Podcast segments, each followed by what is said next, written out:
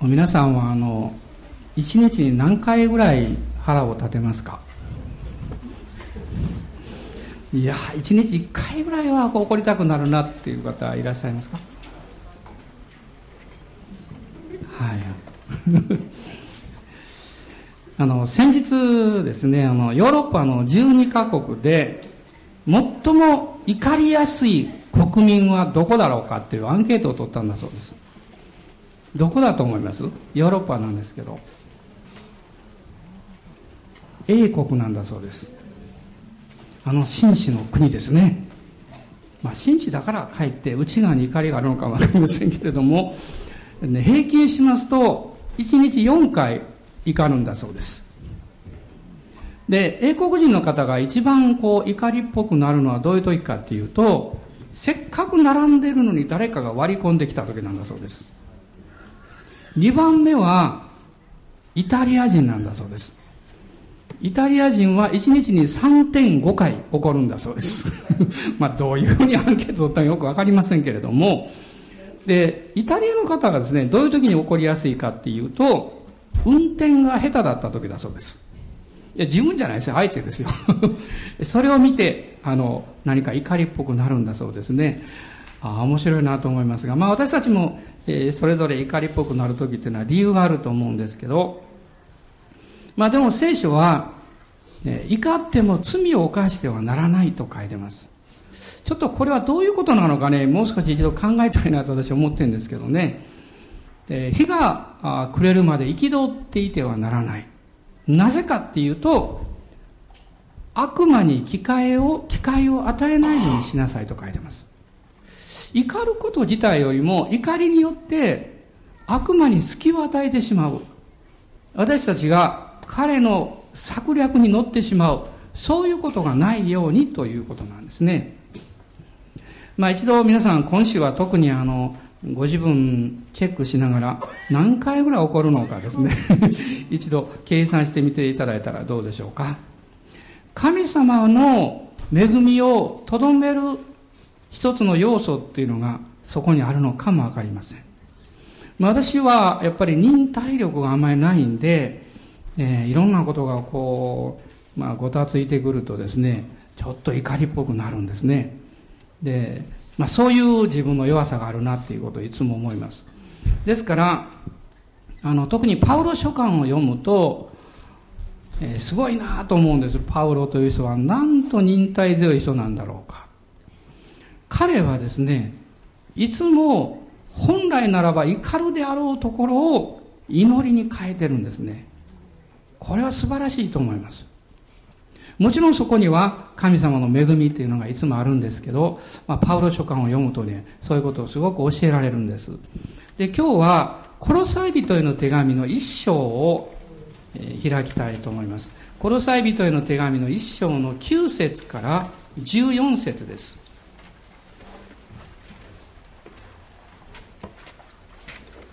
私はあの個人的にはですね、コロサイ人の手紙というのは、ここを中心にしてメッセージしたことがあまりないんですね。あの、まあもちろんバイブルスタディとかそういうことをやってますけれども、で、今日はでも、えー、この一章の9節から14節のところ、実はこの箇所というのは、コロサイの教会に対するパウロの祈りが書かれているんです。ですから私たちも祈り心を持って一緒に読みたいと思います。はい、9節からです。こういうわけで、私たちはそのことを聞いた日から絶えずあなた方のために祈り求めています。どうかあなた方があらゆる霊的な知恵と理解力によって神の御心に関する真の知識に満たされますようにまた主にかなった歩みをしてあらゆる点で主に喜ばれあらゆる善行のうちに実を結び神を知る知識を増し加えられますように。また神の栄光ある権能に従いあらゆる力を持って強くされて忍耐と寛容を尽くしまた光の中にある生徒の相続分に預かる資格を私たちに与えてくださった父なる神に喜びを持って感謝を捧げることができますように。神は私たちを暗闇の圧政から救い出して愛する御子のご支配の中に移してくださいました。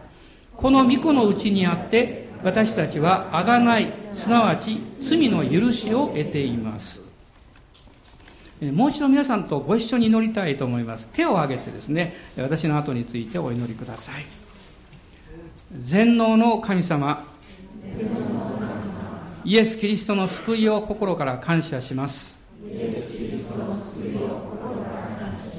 あらゆる悪しき力から救い出してくださったこと。死の勝利え死の恐怖に勝利を与えてくださったこと。神の子供として祝福してくださっていることを感謝します。今朝あなたの皆と権威によってあらゆる思い煩いや不信仰恐れや私たちの生活を攻撃する力に対して立ち向かいます。イエスの知識によって退くように命じます。聖霊様の豊かなお働きを心から歓迎します。私たちの不信仰やあなたの臨在を軽んじる思いや隠れた高慢さを許してください。あなたの見前に心新たにされて新しい献身を持って使えることができるように助けてください。イエス・キリストの皆によって祈ります。アーメン主に拍手いただきましょう。アレル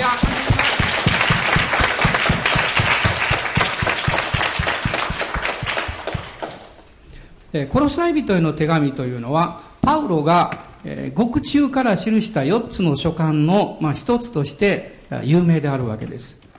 まあ、おそらく、まあ、AD60 年以降ぐらいに記されたんだと思いますけれども、この4つのエペソ、ピリピ、コロサイ、ピレモンの手紙というこの4つの中でですね、おそらく最初に書かれたのがコロサイ人への手紙とピレモンへの手紙だと言われています。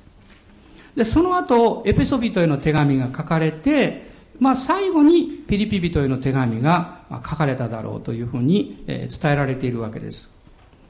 で、このコロサイ人への手紙の一つの特徴というのは、ローマ人への手紙と同じように、パウロはまだ訪問したことのない教会宛てに書いてるんです。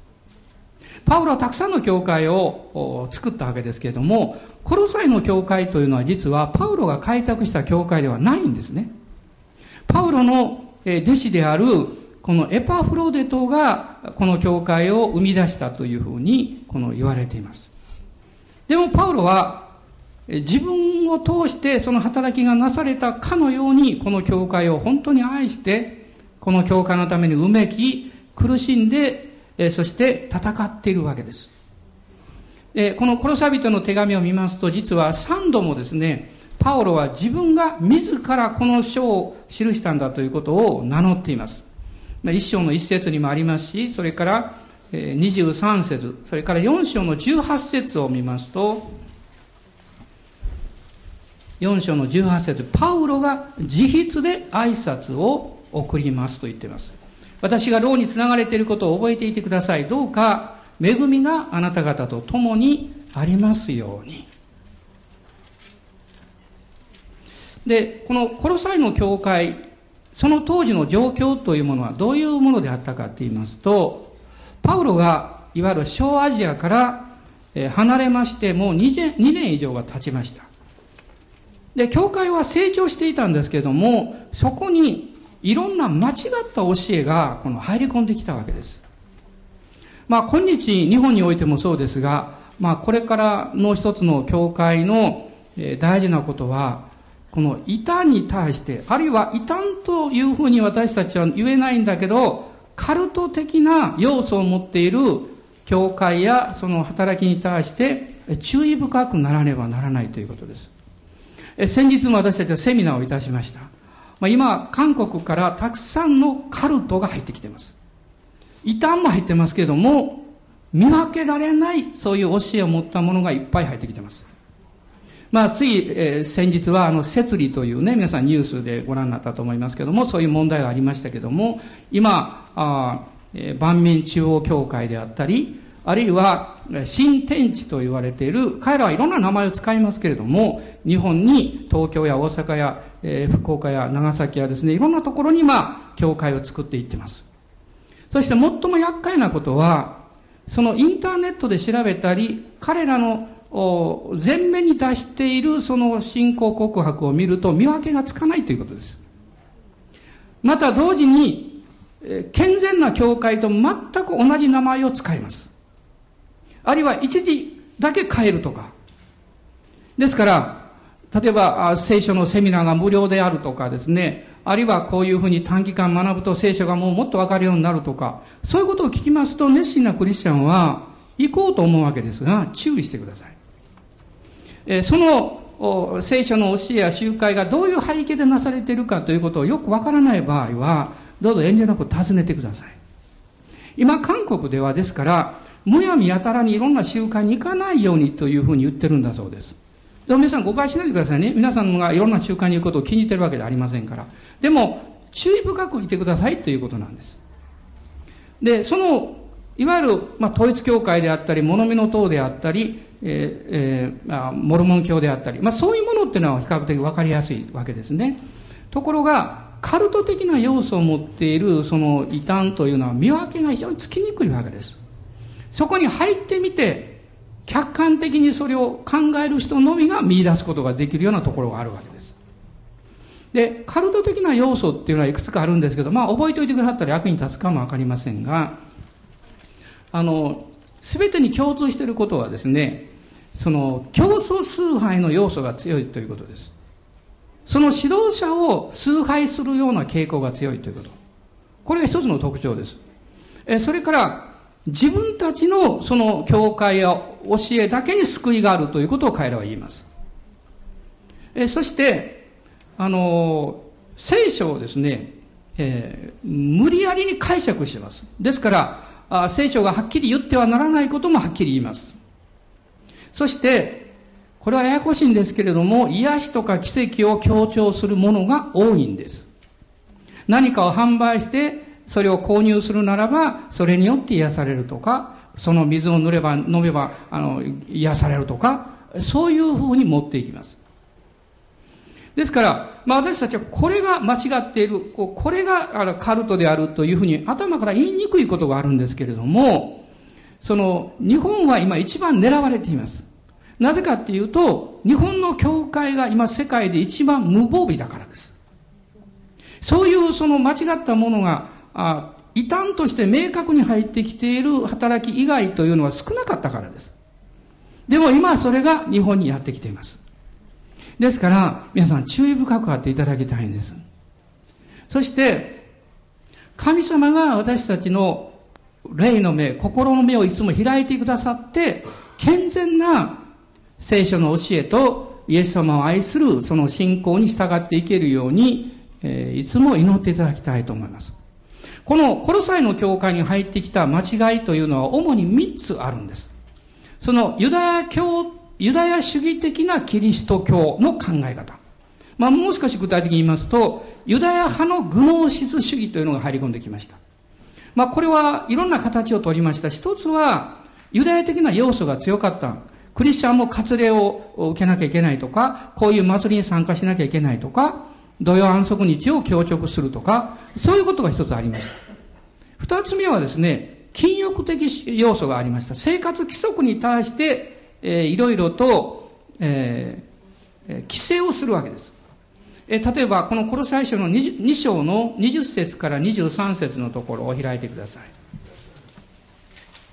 えコロサイ書2章の20節から23節です。えご一緒にどうぞ。もしあなた方がキリストと共に死んで、この世の幼稚な教えから離れたのなら、どうしてまた、まだこの世の生き方をしているかのように、すがるな、味わうな、触るなというような定めに縛られるのですか。そのようなものは全て用いれば滅びるものについてであって人間の戒めと教えによるものです。そのようなものは人間の好き勝手な礼拝とか謙遜とかまたは肉体の苦行などのゆえに賢いもののように見えますが肉の欲しいままな欲望に対しては何の効き目もないのです。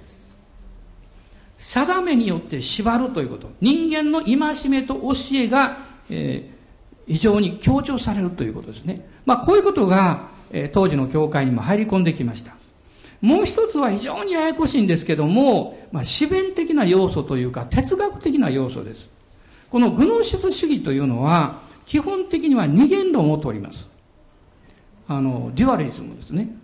二元論っていうのはえ目に見えない霊的なものと目に見えるものと二つに分けます。目に見えることの中に、えーと、肉体も含まれます。そして目に見えない領域霊的なものと位置づけて目に見えないものは善であって目に見えるものは全て悪であるという定義をします。これ分かりやすいわけですですから人間は善なる霊を持っているけれども肉体は悪である完全に分離して考えますですからこれがどういうふうな考えに発展するかというと、神の御子である、霊である神が悪である肉体を持つということはありえないという結論になるわけです。そうすると、いろんな考えがそこから発症するわけです。例えば、神の御子がイエスという普通の人間の中に宿って、3年半の交渉外を神の子として過ごされて、十字架につけられた時に神の霊が去っていって人間イエスが死んだ。こういう考えもあります。ところが、このコロサイの教会に影響を及ぼしたのは別の考えでした。つまり、その人間が救われるためには、えー、自分よりも一段上の、えーえー、霊的存在に対して目が開かれて、それを繰り返していくことによって救いに至っていくという考え方です。まあ、逆の言い方をすると、神は清い方だから、善なる方だから、肉体の悪を持つことができない。ですから神は、えー、少し清さの劣った存在を作って、その清さの劣った存在がまた次の清さの劣った存在を作って、だんだん作ってい、えー、劣っていって、一番この悪の物質に近い状態で肉体を捉えた方がイエス様という方だという考え方です。ややこしいですね。要するに、神様と人間の間に、この中間的な霊的存在者を作るわけです。で、そして、それを拝み、礼拝することによって、えー、霊的理解を得る。まあ、これを彼らは知識、グノーシスと言ったわけですけども、やがて救いに至っていくという考え方です。で、まあ、御言葉から見たいと思いますが、2章の9節を、えー、読んでみたいと思います。えー、2章の9節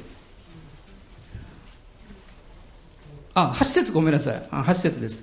あの虚しい騙し事の哲学によって、誰の虜にもならぬよう注意しなさい。そのようなものは人の言い伝えによるものであり、この世に属する幼稚な教えによるものであって、キリストに基づくものではありません。また、18節19節です。あなた方はことさらに自己卑下をしようとしたり、見つかい礼拝をしようとする者に褒美を騙し取られてはなりません。彼らは幻を見たことに安住して、肉の思いによっていたずらに誇り、頭に固く結びつくことをしません。この頭が元になり、体全体は関節と筋によって養われ、結び合わされて、神によって成長させられるのです。ここにありますね、見つかい礼拝という言葉が出てきます。つまり、中間的な、えー、救いのための存在者なんです。聖書を見ると、父なる神様と人間の中保者はただ一人イエス様だけです。それ以外のものは、みんなこれは偽りであるわけです。そしてパウロは、このコロサイ人の手紙の中で、キリストこそ誠の教会の頭であり、教会はキリストの体である。ですから、この頭であるキリストに固く結びつきなさいと言っています。で、この教会が、まあ、こういう複雑な、このカルトのような異端のようなこう教えが入ってきたときに、えー、その中心的存在者であったエパフラスはもう手に負えない。そのリーダーたちもこれどうしていいかわからない。ということで、エパフラスはローマに赴いたわけです。これが一章の7節と8節に、えー、そのことを読むとわかるわけですが、これはあなた方が私たちと同じしもべである愛するエパフラスから学んだ通りのものです。彼は私たちに代わって使えている忠実なキリストの使い人です。であって、私たちに御霊によるあなた方の愛を知らせてくれました。まあ、エパフラスはその問題を持ってパウロのところに行ったんですけども、パウロはこのコロサイの教会に対して、もちろん間違いをこれから、まあ、あの、強制していくわけですけれども、その前にですね、彼らの御霊による愛を感謝しています。つまりここにはすごいヒントがあるんです。私たちは何か間違ったものや難しいものを見ると、それだけを見て何とかそれを訂正させようとか変えさせようとかしてしまいます。その結果、人を裁くことを優先します。パウロのこのやり方を見ますと、彼は決してそうはしなかったんです。まずその人たちの中に少しでもあるならば、その良いもの、その人たちの小さな信仰であっても、それをまず受け止めてあげて、感謝をするところから始めています。まあ、これは私たちにヒントを与えてくれると思うんですね。そしてパウロは囚人ですから行きたいんだけど行けないわけですね。コロサに直接。ですからこの手紙を書いた。そして、え、テキコとオネシモにこれを持参させました。4章の7節から9節のところを、えご覧になってください。4章の7節から9節私の様子については、主にあって愛する兄弟、忠実な奉仕者、同老のしもべである敵子があなた方に一部始終を知らせるでしょう。私が敵子をあなた方のもとに送るのは、あなた方が私たちの様子を知り、彼によって心に励ましを受けるために他なりません。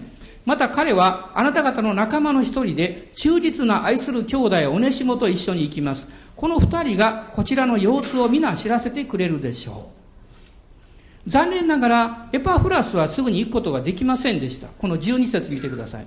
あなた方の仲間の一人、キリストイエスのしもべエパフラスがあなた方によろしくと言っています。彼はいつもあなた方が完全な人となり、また神のすべての御心を十分に確信して立つことができるよう、あなた方のために祈りに励んでいます。まあ、なぜエパフラスが行けなかったのか、あはっきり書いてないんですけれども、ひょっとすると、このピリピ人の手紙を見ると、エパフラスがローマで重病になって死にかけたということが書かれています。何かそういうことと関連があるのかもわかりません。で、エパフラスが状況を伝えに行ったんですけれども、テキコとオネシモがこの手紙を持って、コロサイの教会に行ったわけです。そしてパウロは、このコロサビトの手紙のさっき読んだ、その祈りの箇所の中で、三つのことを祈ってるわけです。まず一つは、9節にありますが、神の御心に関する真の知識に満たされますようにと言っています。これは、健全な信仰を持つようにということです。で、同じような言葉が次にも出てくるんですが、二つ目の祈りは、神を知る知識を増し加えられますように。これ一章の十節です。実はグノーシスという言葉は知識という言葉なんですが、でも、ここに使われているギリシャ語はグノーシスではありません。エピグノーシスという言葉が使われています。つまり、より深く、より明確な知識という意味です。これは、パウロがロマ人の手紙の10章の一節の中で用いてるのと同じ言葉なんです。ちょっとロマ人への手紙の10章の一節を見てください。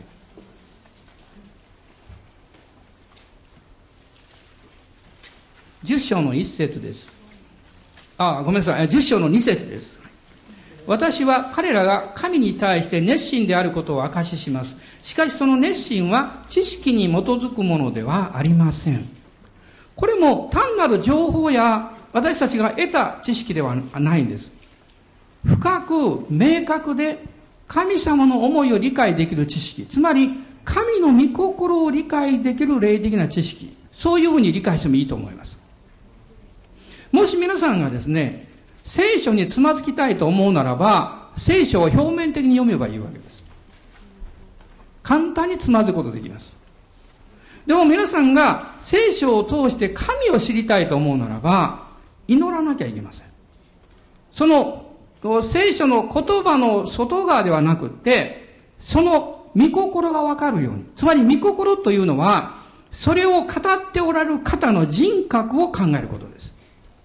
ね、もし皆さんがですね、えー、まあ私が今日メッセージしてますけども、えー、皆さん私を愛してくださっていることを私は信じておりますが、もしですね、あの牧師大嫌いなんだけどと思いながらですね、もし皆さんがずっとおられたとしたらどうでしょうか私が何を言っても、それはあなたの心に入らないはずです。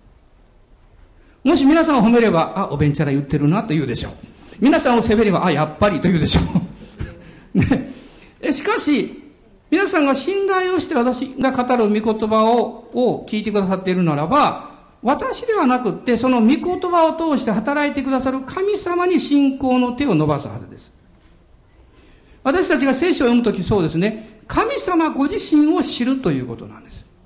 パウロはここで、私たちが健全な信仰を持つならば、神を知る知識が増し加えられて、それは主にかなった歩みをする、あらゆる点で主に喜ばれる、そして身を結ぶと言っています。つまり、豊かな人生を歩むことができるんだというわけです。そして彼はもう一つはですね、父なる神に喜びを持って感謝を捧げることができますようにとも言っています。これは、え前回から少し触れていますけれども、神様がキリストにあって私たちに与えてくださる霊的祝福に対して妨げをしている力。これは悪霊の力です。世の力を通して悪霊も働きかけてきます。その力に対する権威を私たちは与えられているということを彼は言ってるわけです。で、この、え12節見ると、生徒の相続分に預かる資格を私たちに与えてくださった父なる神と言っています。皆さん、資格というものはですね、そこに権威があるんです。力があるんですね。その人を見て判断するわけではありません。例えば皆さんが車を運転する資格があるかどうかは皆さんの顔によって決めるわけではありません。身長によって決めるわけでもありません。免許証を持ってるかどうかによって決めるんです。ね、それこそ免許証を持ってるならば、警察官があなたを止めて、あの、すいません、免許証見せてくださいって言ったらですね、パッと出して、これが目に入らんかぐらいですね。確信持って言えるわけですよ、恐れがないからです、まあ、最近あの夜私はあの遅く、えっ、ー、と南花帰ってきますよくあの検問に引っかかります。であのあそこでよく検問してます。何かというと酔っ払い運転のチェックをしてます。だから、ああ、またやってるな、つい今先先週もありました。ずっと待ってですね、警察の方、すいません、あの、はあって言ってくださいって言うんですね。で、私、初めの頃、はぁって言ったら、いや、もっと強く、はぁって言ってくださいって言うから、まあ、今慣れてきましたんで、はぁって言って、そして、あ、OK です、どうぞ。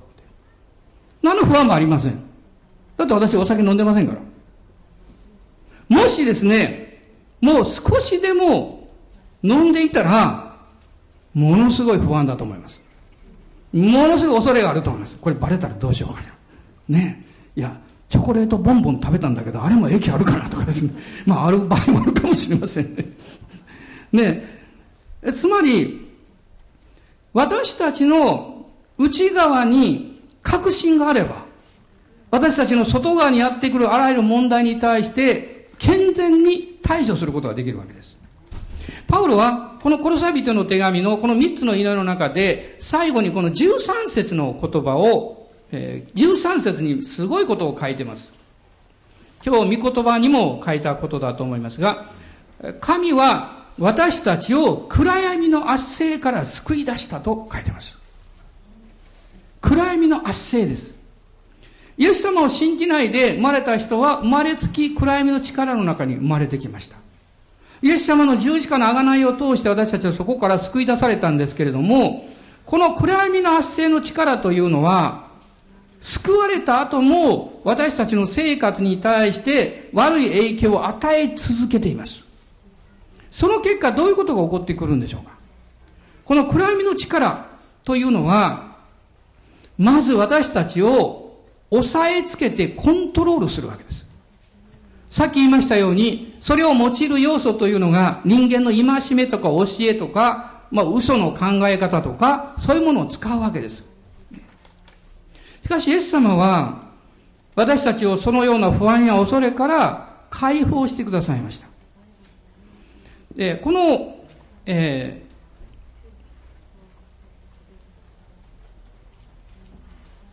ー、エペソビトへの手紙ですね。エペソビトへの手紙を、え、見ますと、この6章ですけれども、6章の11節には、神のすべての武具を身につけなさいというふうに言ってます。なぜかっていうと、イエス様が敵の働きの武装解除をなさったので、十字架の力によってですね、その武装解除をすでにしたというその敵の戦いに対して、敵との戦いに対して私たちの側は神の武具をつけていなければ逆にやられてしまうわけです。ですから、神の武具を身につけるようにと進めています。で、この暗闇の力が私たちの精神的な面や、あるいは、えー、私の生活面において様々なこのコントロールをし始めるというのは、実はこれは、あの、一つの問題はですね、私たちが生まれ育った、あるいは、これが、まあ、まあ、正しいんだという自分の人生の選択をしてきた状況が、そういう状況の中にたまたまあるっていう場合もあるわけです。あの、つい数日前にある先生からメールをいただきまして、あお父様が、えー、先日洗礼を受けられました。ね。まあこのメッセージも聞かれるでしょうけども、あの、メールいただきました。感謝しました。ね。だってそのお父様は、神社の宮司をしておられた方ですから。何十年も。私も一度お祈りさせていただいたことがあります。えー、その先生が祈るために連れてこられました。お祈りしました。ですからはっきり覚えています。そして、えー、あの、病床洗礼ですけども、その洗礼の写真を送ってくださいました。ものすごく励まされました。初めからですね、自分の環境や状況を決める人なんかいないわけですよ。みんなそれぞれ、これが正しい、これが自分の人生の道なんだと思って歩んできてるわけです。しかし、聖書と出会った時に、イエス様と出会った時に、あ、そうではなかったんだということに気がつくわけです。まあ人間は人生多かれ少なかれそういう影響力というのを持ってるわけですね。受けてるわけです。で、イエス様と出会った時に私たちがですから、決断する力を神様からいただかなきゃいけない。今日から私はイエス様に従うんだという決断する力です。そのために私たちは祈りの助けをする必要があります。彼は、敵はですね、いつも私たちをコントロールして、そして私たちを押さえつけて、古い生き方から変わらないように、そこから出ないように働きかけてくるからです。え、その、あの、一つの働きはですね、恐れを与えるということです。生き方ややり方を変えるならば、大変だぞという不安や恐れを与えます。しかし皆さんね、あの、このことを知っていただきたいんです。あなたがそれを実行したら恐れはありません。実は恐れというのはですね、それを実行する前に私たちが勝手に考えて推測して不安感を持つことなんです。あなたがそれを実行すれば何の恐れもありません。私はクリスチャンになって、えー、最初の頃ですね、あのー、葬儀とかね、その前の人たちの、もういつもあるためにどうしようかなと思いました。ああ多分仏式だろうな、どうしたらいいんだろうかなってね。今は私ははっきりしてます、自分がすべきことは。ね、ちゃんと参列します。証拠はしません。胸を張って、ご家族の方に、また、えー、亡くなられた方に敬意を払います。それだけです。初めはですね、証拠をしなかったらみんなどどう思うかなとかね、不安を感じてました。今何も感じません。なぜならば確信を持ってそうしないからです。もし誰かが聞けば証しをします。私は私の信じてる神様に亡くなられた方のことをお祈りしております。またご家族のことをお祈りしております。確信を持って言います。皆さん、恐れというのはですね、すべてとは言いませんけれども、あなたが実行しないためにやってくることがほとんどなんです。あなたが迷ったり不安を感じる前にそこに行って話せばいいことです。あなたが恐れの罠の中に囚われて何か縮こまっているよりも立ち上がって、ね、それを行ってみることです。聖書の原則というのは、信じるだけではなくて、信じたことを行っていくというところにつながっています。いつでも。だから、その、えー、信仰を持って行動を起こす前に、考えることだけで恐れてしまわないようにと私は心から願います。暗闇の力は閉じ込める働きをします。そして、私たちを罪意識の中に入れてしまいます。自分を責めたり、そして攻撃をするように仕向けてきます。しかし、このコロサビトの手紙の中でパウロはそのことに関しても明確に語っています。一章の14節の中には、この御子のうちにあって私たちは贖い、すなわち罪の許しを得ていますと言っています。そして、二章の14節には、いろいろな定めのために私たちに不利な、いや私たちを責め立てている債務証書を無効にされたからだ。あなたの罪がイエス様によって十字架によって許されただけではなくって、あなたの在籍感をもたらしている過去の経験やいろんなもの、あなたの人生も、イエス様が十字架であがない取ってくださったということです。それを信じなきゃいけません。それをあなたは十字架のその許しと力をあなたの人生に応用していく、適用していく。これが信仰を働かすことです。時々皆さんが目を覚まして、一週間前や二週間前の失敗をふっと思い出すことがあるかもわかりません。その時あなたはすぐ宣言します。これは許されたことである。もう悔い改めたから。許されているんだ。あるいはその生き方とはもう関係ないんだ。あるいは、あなたが祈ってもすぐに環境が変えられない状況の中にある部分もあると思います。どうしたらいいんですか？あなたが神様の恵みによって与えられているその範囲の中において信仰をしっかり持つことです。私はあの、一つクリスチャンになって、あの、したはもう過ちがあります。それは何かっていうとですね、周りを変えようとしたことです。それはうまくいかないということを経験しました。周りを変えてくださるのは神様です。そうじゃないですかね。大事なことは、変えられている私を信じることです。周りを変えることよりも、あなた自身がイエス様によって新しく生まれ変えられているんだということをもっと信頼すべきです。あなたの中に精霊が信仰を与えてくださってるんだということを信頼すべきです。そうするならば、こういうふうに祈ると思います。神様、私は不安があり恐れがあります。でも、あなたが私を変えてくださったことを信じます。つまり、あなたが私を信頼してくださっていること、私と共におられることを私は信じます。そして不安を多少持ちながらも行動を起こします。その時に、ああ、よかったと思います。逃げないでください。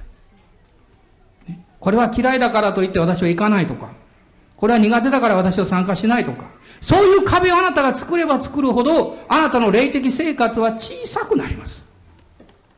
神様がくださったチャンス、神様がせっかく開か開いてくださった門が前にあるのに、逃げてしまう。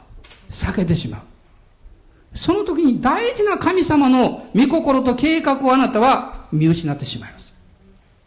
これはあの、まあ私だけの経験かもしれませんので、皆さんに適用できるかどうかわかりませんが、自分がそこを避けたい。まあそ、そこは苦手だからそこに行きたくない。と思っていることの中に多くの場合、次の神様からの導きとステップがあるということを経験してきました。皆さんどうでしょうか？なぜかっていうと、自分が好んでできることはもうすでにやってるからなんです。神様があなたを成長させ導かせ、導くように導かれるときは、ややこしいです。導かれるときは、あなたがそうでないと思ってる場所にそれがあるんです。もし皆さん、パウロがピリピの、ピリピの町にせっかく行ったのに街道がない、なかったんですね。もうしょうがないなと思ったらどうなんでしょう。ピリピの教会できなかったでしょう。彼は祈りました。へ、謙遜になりました。そして通常は男性が行かない婦人たちの祈り会に行ったんですよ。そしてそこがきっかけになってピリピの教会ができたんです。あなたが神様の導きを知りたいならば、へりくだって、あなたの基準や考え方でこう、何かこう選んでしまわないで。神様がくださってるチャンス、これ私はどう受け止めたらいいんだろう。考えるべきだと思います。この圧政の暗闇の力というのは、私たちを罪意識の中に閉じ込めて、神様の愛と導きを見えなくさせます。私たちが閉じ込められた瞬間、その自分の小さな範囲の中でぐるぐる回りをさせられている間、私たちは神様の愛と導きが見えなくなるんです。そしてどんどんどんどん不自由になります。しかし、聖書はどう言ってるんでしょうか？そこから私たちが助け出されたと言っています。この一章のですね、え13節もう一度見ていただきたいんですが、暗闇の圧政から救い出してと書かれています。救い出して、巫女の支配の中に移してくださった。で、私は、これ日本語でこれ読んでるとですね、皆さんこういうイメージ持ちませんか？えっ、ー、と、暗闇の支配があって、その暗闇の支配からすぐにイエス様の巫女の支配に移された。私は長い間そういうふうに考えてました。でも、この御言葉をもう少し詳しく見てみると、そうではないということに気がつきました。神様は、まずですね、暗闇の支配の中にある私たちを、ご自分のところに引き寄せてくださった。そして、巫女の支配に移してくださいました。暗闇から直接巫女の支配に行ったわけではありません。父なる神様のご自分の身元に引き寄せて、その後で新しい領域に置いてくださったんです。これは何を意味するんでしょう？それは、私たちが暗闇の中に傷ついたり、傷んだり、恐れたり、何か怯えたりしている、そういう私たちを、まず父なる神様はご自分の身元に引き寄せてくださって、癒しと慰めと回復を与えてくださったんです。そして、巫女の支配に移してくださったんです。おそらく、私たちは暗闇の支配からすぐ巫女の支配に移されたと考えて勘違いして、だから私は頑張ってもっと立派なクリスチャンにならなきゃいけないとか、自分の周りを変えなきゃいけないとか、こういうふうに聖書をもっと知らなきゃいけないとか、強くならなきゃいけないと考えてしまうんだと思います。ね、もし皆さんが全くこの素人がですね、えー、プロの何かの集団に入れられたら戸惑うのと同じことです。現実にはそんなことはしません。必ずあなたが訓練して学ぶその場所があるわけです。そこを通っていくわけです。実は私たちが救われたのも、まあもちろん時間的にそんな長いわけじゃありませんけれども、そういうステップを通ってるんです。神様はあなたをご自分の身元にまず引き寄せてくださった。小約聖書にははっきりそれが書いてます。新約聖書の小約聖書がありますから、日本語訳が。あの、どうぞそれ買い求めて読んでみてください。で、小約聖書っていうのは非常に意味がよくわかります。そこにこう書いてます。ご自分の身元に引き寄せてと、はっきり書いてます。そして、愛する御子の支配の中に移してくださった。今日ですから、私たちがどういう状況であったとしても、恐れる必要はありません。父なる神様があなたをまず引き寄せてくださって、あなたを年頃に慰め、癒し、そして力を与えてくださって。そして今、これからあなたは、巫女の支配の中に行きなさいと私たちを押し出してくださいます。ただ一つ私たちがやるべきことがあります。それは祈るということです。私たちの心の目、霊的な目が開かれるように祈っていくことです。あまりにも自分の思いや考えが私たちの心を支配しすぎるので、私たちは自分の観点からしか自分がイエス様を信じて救われた後もどういうものであるかということを考えることができないんです。心の目が開かれるときに、あなたはキリストにあって何者であるか、イエス様にあってどういうものとされているかということに気がつきます。そして、父なる神様の大きなご愛の中に励まされながら、私たちはクリスチャンとして歩み出していくわけです。今、あ私の生活や現実の状況の中に、このプレッシャーとかですね、いろんなものを加えてくる力に対してですから、信仰を持って立ち向かいましょう。あの、この1ヶ月余りですね、私は教会の霊的な雰囲気が少しずつ少しずつ変わってきているのを感じています。その一つの理由は、私たちが立ち向かい始めたからです。今いろんな集会で少し時間をとって祈るようにしています。先日一つの幻を見ました。ある方についてですね。その兄弟が一生懸命、その自分の周りを取り囲んでいる壁に対してこう立ち向かっている姿でした。おそらくこういう状況だろうと思いました。その壁が経済的なものであるのか、あるいは職業的なものであるのか、家族的な問題であるのか、あるいはあなたの心にやってくる不安や恐れを与えるようなものであるのかわかりません。しかし、私たちができることがあります。イエス様の皆によって立ち向かうことです。アーメン感謝します。どうぞお立ち上がりください。しばらく一緒に主の勝利を宣言しましょう。アーメン感謝します。ハレルヤハレルヤ。オーリガハンダララスカラバララスローリアハレルヤハレルヤハレルヤアーメン今どうぞ自由に宣言してくださいおーハレルヤどうぞ声に出して祈り宣言してください。イエス様の勝利を宣言しましょう。あなたの健康の問題の上に経済の問題の上に仕事の問題の上にあるいは家族のことの上に主の勝利を宣言しましょう。黙って見ていちゃいけないんです。黙って見ていちゃいけないんです。私たちはそれがまあなんとか起こるんだろうというふうに見ていてはいけないんです。私たちはそれを怒らせるんです。怒らせると怒らせる意味じゃありません。それが起こるようにするんですね。まあ英語ではあのあそのウォッチという言葉とメイクという言葉の違いがありますね。もう何かそれが起こるのをただ見ているのかあるいはそれを起こらせるようにするのか。私はその力を持ってます。それはイエス・キリストの皆と知潮の権威です。今宣言しましょう。ハレルヤ。イエス様の勝利を宣言しましょう。おーイエス様感謝します。ハレルヤ。あなたの人生の周りを取り囲んでいる壁を押し出してください。北に対して南に対して西に対して東に対して下がるように出ていくように命じましょう。病に対して弱さに対して経済的なプレッシャーに対して精神的なプレッシャーに対してイエスの宮によって出ていくように命じましょう。アーメンハレルヤオーラララスカンバララシャラバララスローリアイエス様の勝利を宣言します。イエス様の勝利を宣言します。おーイエス様感謝します。ハレルヤあなたが今恐れを感じているのはどういう問題でしょう？そのことに対して毅然として立ち向かいましょう。暗闇の圧政から主は救い出してくださいました。父なる神様の身元で主があなたを慰め癒してくださいました。そして御子の死骸に置いてくださいました。その信仰のイエス様の港の権威と力を私たちはいただいています。おーハレルヤハレルヤ。オラララスカンバララスシャラバララスカンダララスクローリア。オーリビリハンダララスカラバララスシャンバララスクローリア。ハレルヤ。イエス様の勝利を宣言します。イエス様の勝利を宣言します。今遅いの領域に不安を感じる領域に対してイエス・キリストの皆と知潮によって命じます。退くように命じます。ハレルヤハレルヤ。またこの教会に対して攻撃してくるあらゆる力暗闇の力に対してイエス様の皆によって立ち向かいます。神の御心と使命を完成させないように攻撃してくる妨げの力に対して私たちは立ち向かいます。オーリがハンバララスカラララシャバララスローリアオリビリハンダラララスカラバララシャンバララスローリア皆さんあなたが言葉で告白する権威をもっと信じてください。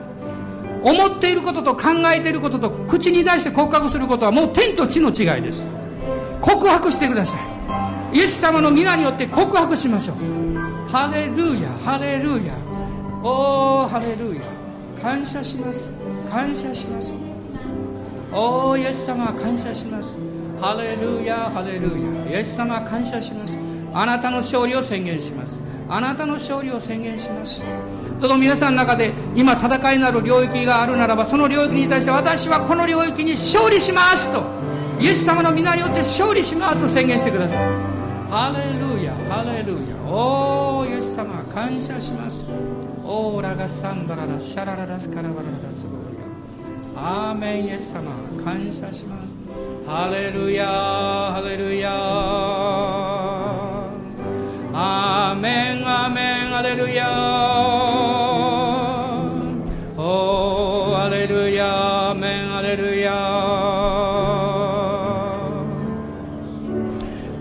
でいる隠れてる悪しき霊の力を暴きます。偽って私たちの思いに入り込んでいる悪しき力に対して出ていくように命じます。上辺だけの何か平安や偽りによってクリスチャン生活をしているかのように偽らせてる力に対して出ていくように命じます。アーメン。私たちは神の臨在を重んじます。ハレルヤ。神の栄光を重んじます。主の臨在や主の皆を軽んじている不遜な思いに対して出ていくように命じます。オーリがハンバララシャラバララスクローリア。主よお許しください。あなたの栄光を軽く感じていたことを許してください。おお主よ。あなたの御言葉を軽々しく感じていたことを許してください。オーリがハンバララスカララスローリア。敵の偽りに対して立ち向かいます。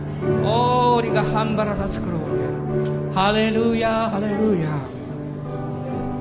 おーハレルヤアメンハレルヤハレルヤ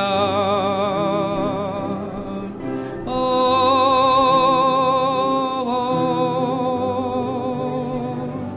ーアメンアメンハレルヤ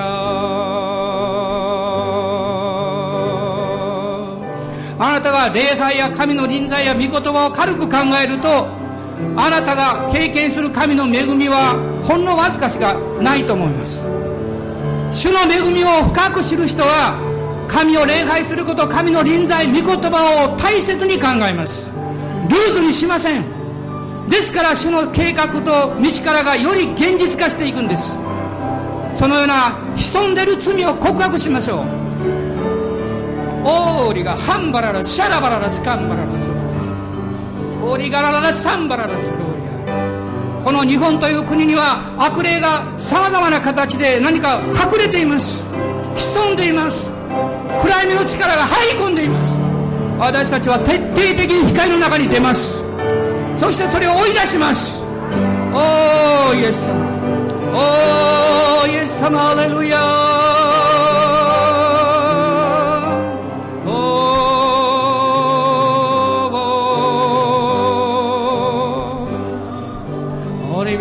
ンバララスローリア。どうしてあなたは信じようと思いながら信じられないんですか？敵が妨害してるんです。神様の臨在の中にいながらどうしてあなたは人間的な思いにしか触れられないんですか？敵が妨害してるんです。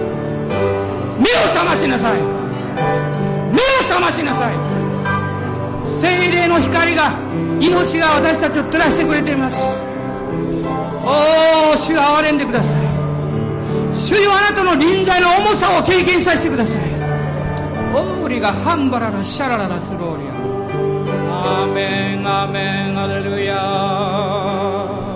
おーアレルヤアメンアメンアレルヤオーリビリビリビリビハンバラララスカラララスローリア清い主への愛が溢れてきますよおー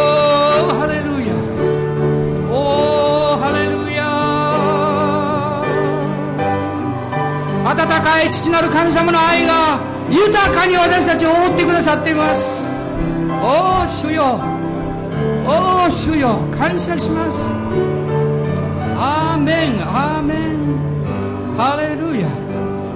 あなたの臨在を妨げることを取り除くために喜んで愚かになります。おおハレルヤ。オラがシャンバララシリビリビハンダララスクローリア。アメンアメンアメンアレルヤおアレルヤアメンアレルヤすべての潜んでる病の力に対して出てくるように命じます。その心の中から肉体から出てこい。イエスの皆によってお前を縛りつける。出ていけ。おおハレルヤ。主の癒しの力が触れてください。おー主を深く深く触れてください。おーりがハンバララダシャラバラダスローリオーリビリビリビリハンダララダスカラバラダシャンバラダスローリアーメン。アーメンアーメンアーメンアーメン。ろん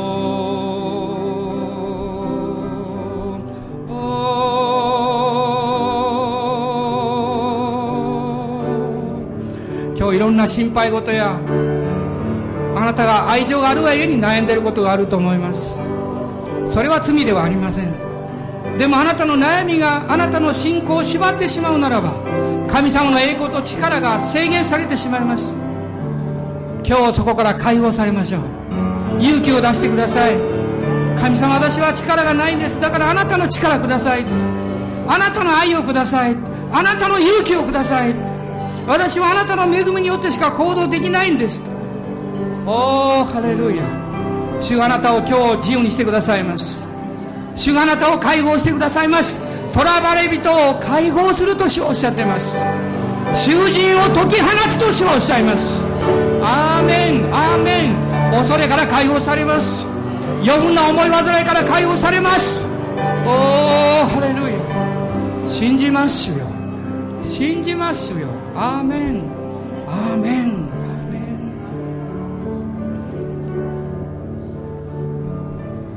아멘. 할렐루야.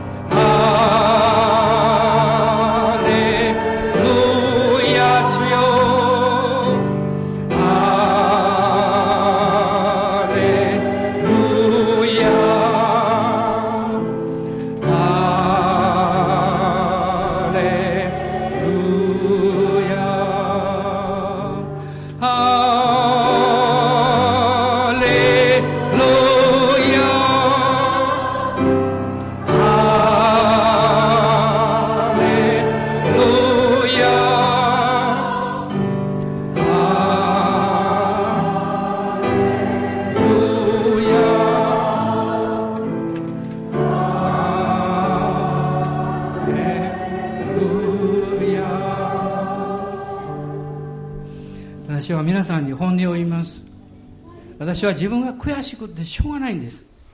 何が悔しいかっていうとイエス様の十字架のために気違いになれないことなんです。あまりにも常識的すぎるんです。私はそれが悔しくてしょうがないんですよ。もっとイエス様の十字架のために気が狂うほどになりたいと思うんですよ。でもなれないんですよ。自分ではできないんですよ。私が十字架のために気が狂わなかったらどうして皆さんを導くことできるんですか？祈っていただきたいんです。牧師に憐れみが注がれるように祈ってほしいんです。私は人から何を言われてもそんなことはいいんです。先生おかしようと言われたっていいんです。そんなことは構わないんです。そんなことよりももっと本気でイエス様の十字架のために気違いのようになりたいんです。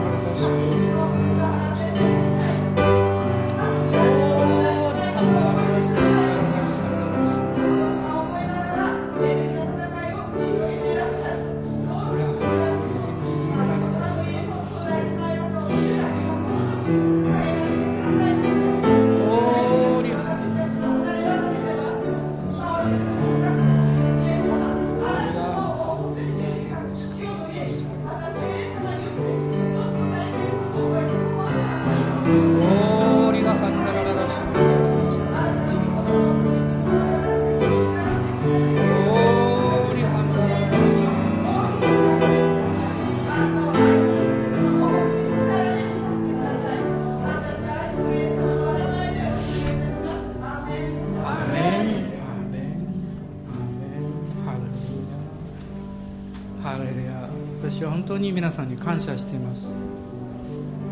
この24年間いやもっとそれ以上ですね。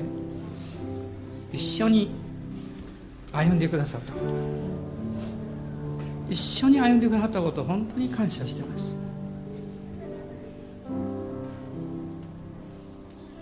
私たちはその一緒に歩んでいく家族をもっと増やしたいんです。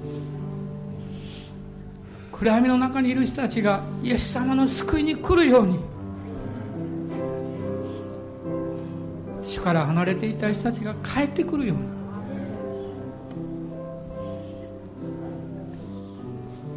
これは十字架の主の働き以外には決して成し得ないことです。喜んでもっと愚かになれるように。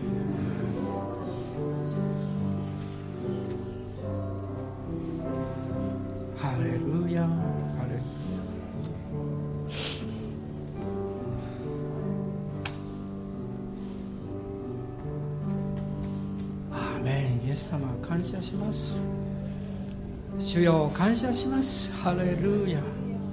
素晴らしい主の家族がいます。私たちは一緒に歩んでいきます。ハレルヤ。感謝します。アーメン。アーメン。私たちの主イエス・キリストの恵み。父なる神のご愛。精霊の親しき御交わりが私たち一同と共にこの新しい週も一人一人の上に豊かにあらんことを。アーメン。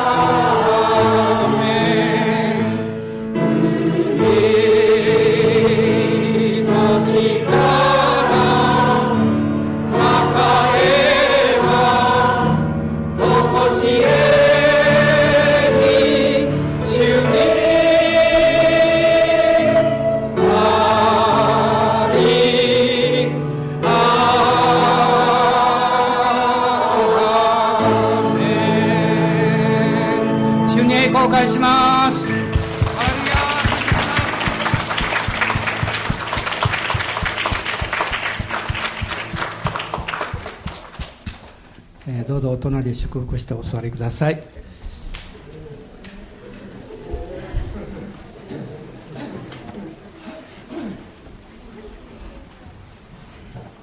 ああ久しぶりに涙がポロポロ出てきてね。あああでも嬉しいですね。神様の愛は現実ですからね。生誕式しましと兄弟方ちょっとあの用意していただけますか。お願いします。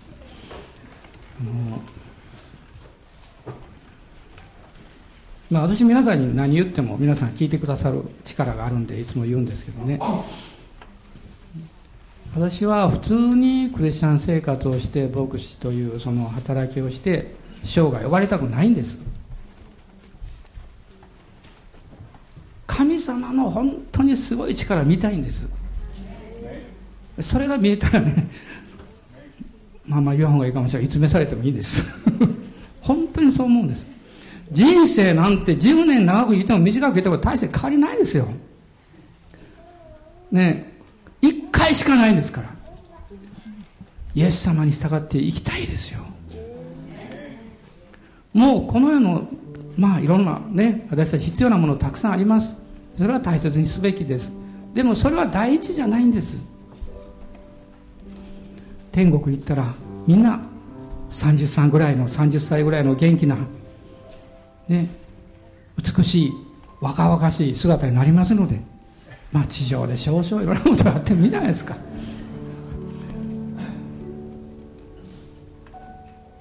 イエス様素晴らしいですよ。どうぞ今日はね特に霊的な目が開かれてるんで皆さん大人への前のその顔をじっと見てくださいよ。天国行っても気がつかなかったら困るからね。いやそうや。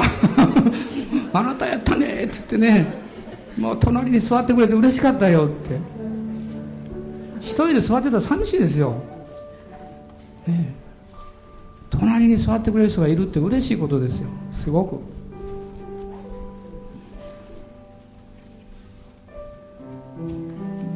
まあこの年もう1ヶ月2ヶ月ぐらいですけど主に期待していきましょう。で私はあの感じてることはね、まあ、皆さんも同じだと思うんですけど具体的にね礼拝を大切にしていきましょうということです。軽く考えちゃいけない。礼拝を軽く考えるということは神の臨在を軽く考えることです。神の臨在を軽く考えるということは神の力を経験できないということですいろんな私本読んだりね昨日もメッセージ3つぐらい聞きました4つ聞いたかな。あの、まあ、その長いメッセージじゃないんだけどあのロザンヌのね選挙大あの選挙会議のメッセージ。もうもう10ぐらい聞きましたずっとね、まあ、聞きながら思うんですよね。世界は動いてる。本当に動いてる。胃の中の蛙になっちゃダメですよ。私たちは精霊様が今どれほど世界にすごいことをなさってるかねもっと目が開かれてもう自分の人生をそこに捧げてね私たちのできることできる場所主の栄光を表すために使えていきたいと思います。私はこの教会はそのために召されてると本当に信じてます。信じてなかったらやめます。開拓しようと思ったらいつでもできます。私はこれは傲慢じゃなくって何十年も転倒してきました。ですからどこにいても伝道できます。自信じゃあの自信とかそんなんじゃありません。それだけ神様の恵みを信じてます。でも私はこの教会が大好きです。この教会と私は生涯共にしたいと思ってますその気持ちが揺らいだこと一回もないです。なぜかっていうと神様の特別な使命が RCI の南大阪福音教会にあるからなんです。私はそれ知ってますから。この間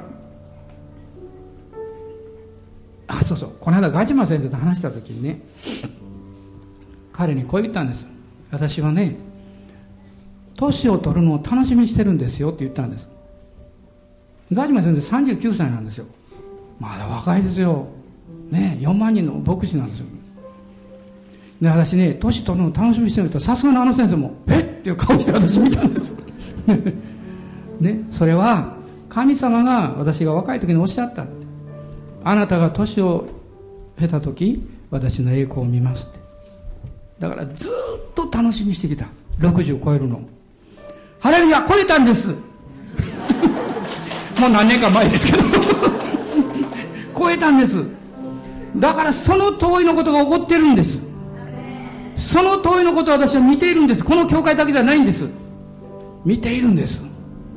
神様もっとすごいものを見せてくださいますよ、ね、それが見えたらさっと去りたいと思います。迷惑かけないように。まあ本当に主は偉大な方です。今日私たち信じましょうあなたは主に用いられる人です。あなた愛されてる人です。あなたの家族も親族も主が救いに導いてくださいます。信じます。イエス様は感謝します、まあ、このパンとブドウ酒を祝福します。どうぞ私たちは今日特別な信仰の霊を注いでください。不信仰はもう逃げておりますから癒しと回復と力を与えてください。自分を主にある価値ある生き方をするものであると信じることができるように助けてください。イエス・キリストの皆によって祝福します。アーメン。